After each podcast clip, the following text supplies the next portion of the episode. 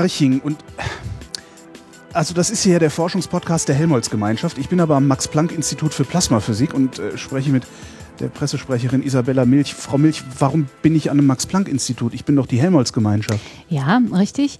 Das äh, Max-Planck-Institut für Plasmaphysik ist der Helmholtz-Gemeinschaft aber assoziiert. Das heißt, es ist kein volles Helmholtz-Institut, aber mhm. eben ein der Helmholtz-Gemeinschaft angeschlossenes Institut.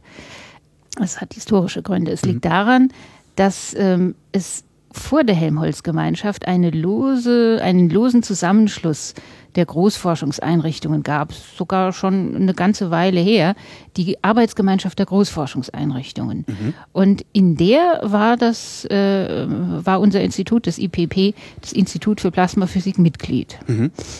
Und aus dieser Arbeitsgemeinschaft wurde dann ein engerer Verbund, nämlich ein eingetragener Verein, die Helmholtz-Gemeinschaft. Und wir als Max-Planck-Institut konnten natürlich nicht voll beitreten, aber eben als assoziiertes Institut teilnehmen.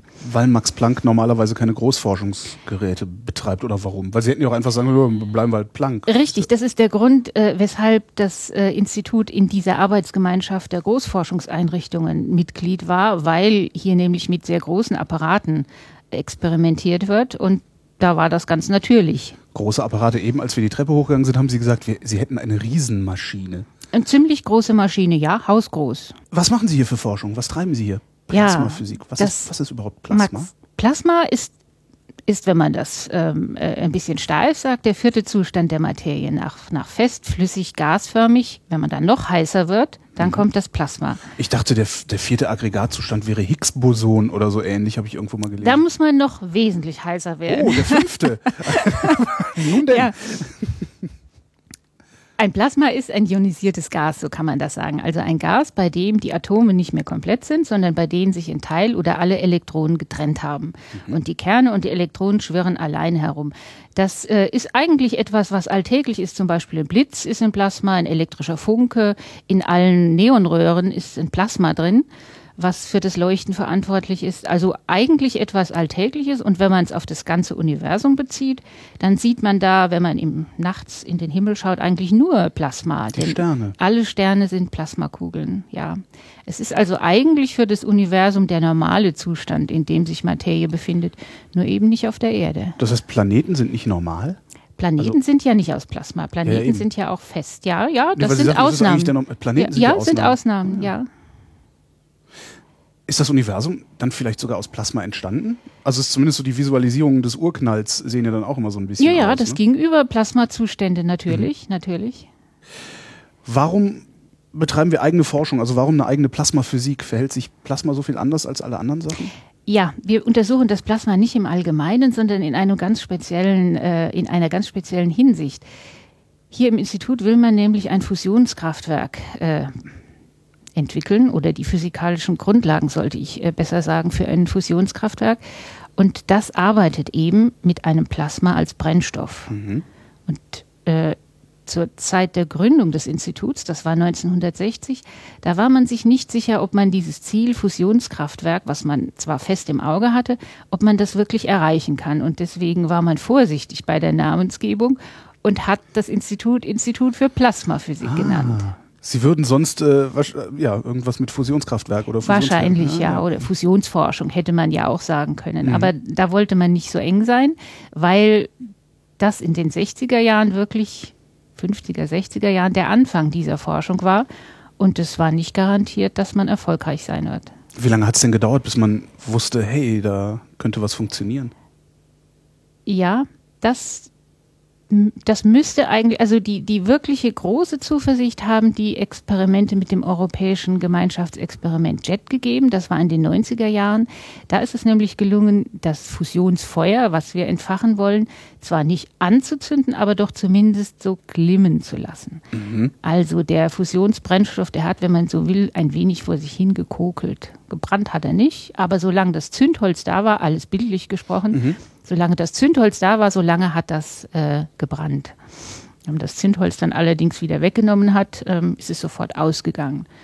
das Ziel ist, ist also, es am Brennen zu halten, richtig. ohne dass man ständig Energie zuführen muss, Richtig. ständig ein Zündholz dran. Richtig, wie bei einer normalen Flamme. Sie zünden sie an und dann gehen sie mit ihrer Zündquelle weg und Mhm. die Flamme brennt von alleine.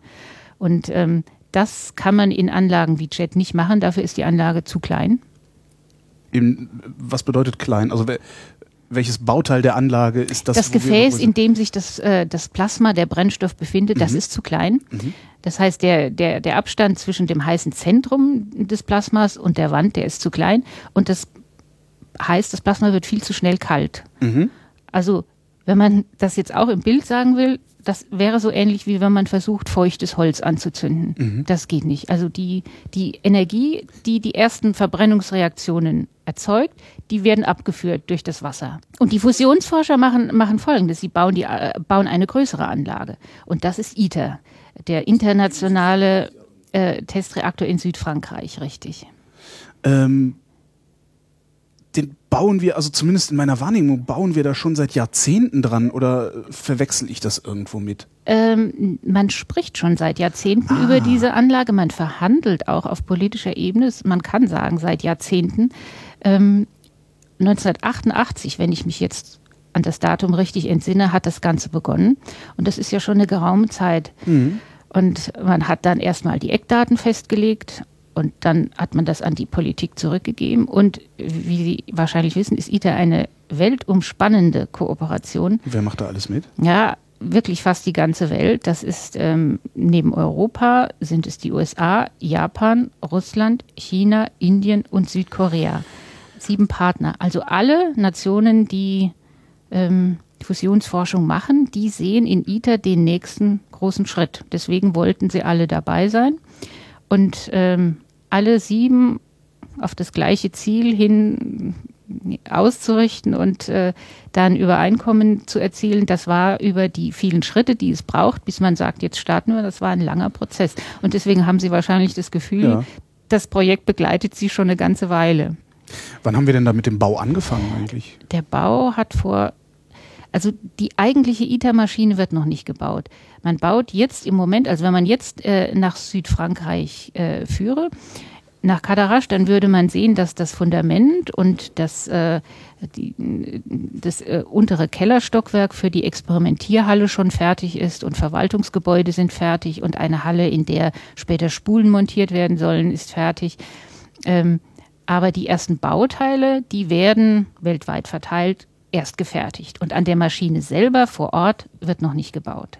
Wenn man so auf ihrer Webseite rumklickt, dann lese ich ganz viel so Star Trek-Sprech. Also Ist das so? Verstehen Sie das alles? Ver verstehen Sie noch alles, was Sie hier treiben? Also nicht, sagen wir mal so, nicht, nicht bis ins Detail. Nein. Ich bin eigentlich schon froh, wenn ich weiß, wovon die Rede ist. Und das, denke ich, ist aber auch für die meisten unserer Website-Besucher Ja. äh, das Wichtige. Eine, ein Plasma ausrechnen und die Teilchenbewegung berechnen, das werden die wenigsten wollen. Ähm, das setzt ja dann auch ein Physikstudium voraus. Und ähm, ich denke, für, für alle anderen kommt es darauf an, klarzumachen, was wird denn im Prinzip gemacht. Guter, guter Punkt. Was ist, wenn ich das will? Also was ist, wenn ich das so cool finde, was Sie hier machen? Wo muss ich mich denn da bewerben? Dann müssten Sie, wenn Sie als Physiker arbeiten wollen, Physik studiert haben. Oder man braucht natürlich, um solche Maschinen zu planen und zu bauen, auch viele Ingenieure, also eine Ingenieurwissenschaft, Elektrotechnik zum Beispiel, Maschinenbau oder viele andere Disziplinen, die man braucht. Und äh, ein schöner Einstieg wäre zum Beispiel, wenn man sich noch während des Studiums, wenn man noch im Studium ist, eine unserer Sommeruniversitäten, die finden jeden Sommer statt, eine Woche lang und man kann in alle Themen hineinschauen. Das ist also eine sehr intensive Vorlesungswoche. Ähm, man kann sich alle Themen anschauen, von, von der Physik, von der theoretischen und der experimentellen Physik bis hin zu den Ingenieuraufgaben und kann erkunden, ob das, ob das was geeignetes wäre. Und das findet hier draußen im Institut statt? Oder Das findet immer abwechselnd hier in Garching im Institut statt und in unserem Teilinstitut in Greifswald.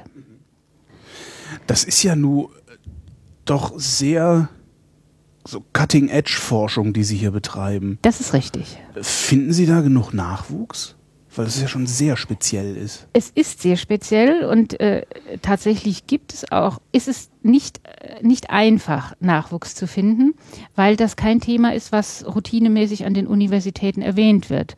Es gibt Universitäten, die das in Spezialkursen und Seminaren haben, aber es ist kein generelles Thema.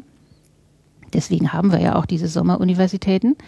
Aber ich muss sagen, seit äh, die ITER-Entscheidung getroffen wurde, also entschieden wurde, dass ITER tatsächlich realisiert werden soll, ähm, ist das anders geworden.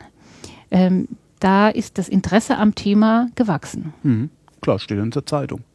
Es steht in der Zeitung und es ist eine, eine, eine große Perspektive da. Ist so ein Fusionskraftwerk tatsächlich so sauber, wie es immer heißt? Es hat Abfall, aber wenn man von, also es, es gibt radioaktiven Abfall und, Ja. um das gleich auch zu erwähnen, ein Bestandteil des Brennstoffs, der ist auch radioaktiv. Aber was man heute schon weiß, man kann die Anlagen so bauen, dass sie katastrophensicher sind. Also was immer passieren wird an Unfällen, Störfällen, die Anlage kann keine Katastrophe auslösen. Sie kann kaputt gehen, was auch nicht schön ist, weil dann viel Geld vernichtet ist, aber es kann keine Katastrophe, sie wird nicht Ursache einer Katastrophe sein. Es wird nicht können. explodieren, also kein Tschernobyl. Nein, Unfälle wie in Tschernobyl sind ganz ausgeschlossen. Das liegt einfach daran, dass ein Spaltkraftwerk und ein Fusionskraftwerk völlig verschiedene Dinge sind, die ganz verschiedene physikalische Prinzipien nutzen, ganz verschiedene Eigenschaften haben. Und die verschiedenen Eigenschaften, die beziehen sich auch auf den radioaktiven Abfall. Wenn man davon spricht, denkt man ja immer an Spaltabfall, Halbwertszeit fünf Millionen Jahre. Richtig, und das ist bei der Fusionsforschung ganz anders. Da liegen die Halbwertszeiten so im Rahmen von der typischen äh, Abfallprodukte äh, zwischen Monaten und, und Jahren. Und man kann sagen, und es klingt auch, erfreulicherweise klingt die Radioaktivität rasch ab, also nach 100 Jahren auf ein Zehntausendstel, Mhm. was schon ein Wort ist. Und man kann deshalb daran denken, zu sagen, dass man nach 100 Jahren den Abfall nicht entlagern muss, sondern ähm, wieder aufarbeiten kann und für neue Kraftwerke verwenden. Nach 100 Jahren. Nach 100 Jahren. Die muss man allerdings warten. Das, diese Zeit braucht es, um abzuklingen. Dazu müsste man erklären, wie der Abfall überhaupt entsteht oder wie die, wie die Fusion überhaupt funktionieren soll. Fange ich mal da an. Also wie soll die Fusion überhaupt funktionieren? Ein Fusionskraftwerk will das nachahmen, was auf der Sonne abläuft. Also, wenn man so will, man will die Sonne auf die Erde holen, ganz klein, in einem Gefäß und das in kontrollierter Weise ablaufen lassen. Bei diesem, jetzt wollte ich aber, ich wollte eigentlich zum Abfall kommen, nachdem Sie gefragt hatten. Wo kommt jetzt der Abfall her? Also man beginnt mit schwerem Wasserstoff und überschwerem Wasserstoff, die verschmelzen zu Helium. Dann bleibt aber noch ein Neutron übrig. Das fliegt aus der Reaktion heraus und zwar mit großer Geschwindigkeit. Das ist der eigentliche äh, Träger der Energie. Da steckt die ganze Bewegungsenergie drin, die man gewinnt aus der Verschmelzung. Also das ist praktisch das Ding, aus dem wir dann hinterher Strom machen Richtig, wollen. richtig. Auf äh, magische Weise natürlich. gar nicht so magisch. Für mich schon. Äh, Moment, äh, wird, wird, gleich, äh, wird gleich ganz einleuchtend sein. Also diese Neutronen sind geladene Teilchen, äh, sind ungeladene Teilchen, die schwirren aus der Reaktion heraus und hauen auf die Wände des Plasmagefäßes. Die Wände werden heiß. Durch die Wand läuft ein Kühlmittel, Wasser oder ein Gas, Helium. Das Kühlmittel wird heiß. Das läuft über einen Wärmetauscher, über eine Turbine, über einen Generator, Strom. Strom. So.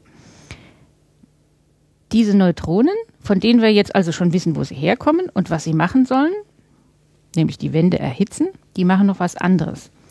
Die erhitzen die Wände nicht nur, sondern sie aktivieren die Wände auch. Denn Neutronen sind ja Kernbausteine und sie sind so klein, dass sie in die Atome des Wandmaterials eindringen können, in den Kern. Und Atomkerne mögen das nicht, wenn zu den Neutronen, die sie schon haben, noch eins dazukommt. Das heißt, ein Teil der Kerne wird instabil und zerfällt. Und das nennt man Radioaktivität. Ah. Also es ist eine Sekundäraktivierung. Und man hat an Abfall am Ende all das, was um das Plasma herum lag. Also die innere Wand des Plasmagefäßes, das ist der Abfall, den man erzeugt. Also während der Nutzdauer des Kraftwerkes muss die innere Wand mehrfach ausgetauscht werden. Und dieses Material lagert man zwischen. Und am Ende, sagen wir mal nach 30 Jahren Betriebsdauer, hat das Kraftwerk sein Lebensende erreicht. Und dann wird alles Material, was aktiviert ist, und das ist im Wesentlichen das, was man vorher rausgenommen hat, also ausgetauscht hat, und die aktuelle Wand, das ist dann die Menge Abfall, die man hat. Und von der sagte ich, wenn man da 100 Jahre wartet und man hat ein gescheites Material genommen, ein niedrig aktivierbares, ja. dann ist man nach 100 Jahren ein Zehntausendstel tiefer mit der Radioaktivität als vorher. Das heißt, ich kann grob gesagt das einschmelzen und eine neue Wand bauen daraus. So ist die okay. Idee. Ob man das am Ende so macht oder ob man nicht sagt, mein Gott, na dann jetzt ist es ja nicht mehr so sehr aktiv, da kann ich es jetzt eigentlich auch vergraben, mhm. ähm, das weiß man nicht. Aber immerhin, die Option hat man. Was für Forschungsbereiche haben Sie denn hier, wenn Sie die Materialforschung nicht machen? Wir machen schon Materialforschung, aber weniger, äh, was die radiologischen Aspekte mhm. betrifft, sondern mehr, was die Haltbarkeit betrifft. Und äh, da gibt es solche Fragen wie, wie viel Material lagert sich an der Wand ein? Ähm, wie, wird, welche Materialien verspröden? Welche Materialien mag das Plasma? Welche mag das Plasma nicht? Ähm, sowas machen wir hier am Institut. Also das sind die Fragen, die die Materialforschung untersucht. Und ansonsten ähm, wird untersucht mit, äh, mit zwei großen Anlagen. Eine hier in Garching, die schon läuft seit 1991 und eine in Greifswald, die wir gerade bauen. Wie man dieses heiße Gas am besten einschließt, wie man es am besten aufheizt und wie man das auf möglichst kleinem Raum hinkriegt. Also wie man die Wärmeisolation möglichst hoch treibt. Und ähm, was ich noch gar nicht gesagt habe, ist, wie macht man denn das jetzt in 100 Millionen Grad heißes Gas so festzuhalten? Das habe ich gelernt, Magnetfelder. Richtig. Ja, also hier gibt es Abteilungen, die berechnen solche Felder, die berechnen die Bewegung der Teilchen in den Feldern und den Teilchen fällt vielerlei ein, sich in solchen Feldern zu bewegen. Dazu braucht man große Rechner, Superrechner. Es gibt Mini-Turbulenzen im Plasma, denen man nur über, über Rechner, äh, der, deren Bewegung, also deren Verhalten man nur über Superrechner nachvollziehen kann. Wenn man es zusammenfasst, kann man sagen, im Institut werden die, die physikalischen Grundlagen, die man haben muss, um ein Plasma einzuschließen und aufzuheizen, auszumessen, die werden hier erarbeitet. Und dazu gehört auch, wie macht man die Wand, die um das Plasma herumliegt, denn Wand und Plasma beeinflussen sich gegenseitig sehr stark.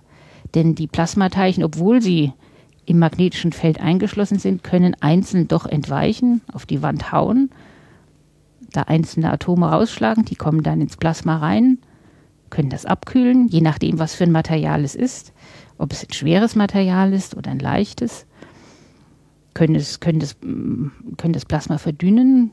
Das würde dann im mhm. Kraftwerk die Fusionsausbeute verringern. Also man muss, man muss Plasma und Wand sehr gut aufeinander abstimmen und auch die Art und Weise, wie man mit dem Plasma umgeht, genau erkunden. Isabella Milch, vielen Dank. Gerne geschehen. Es war mir ein Vergnügen.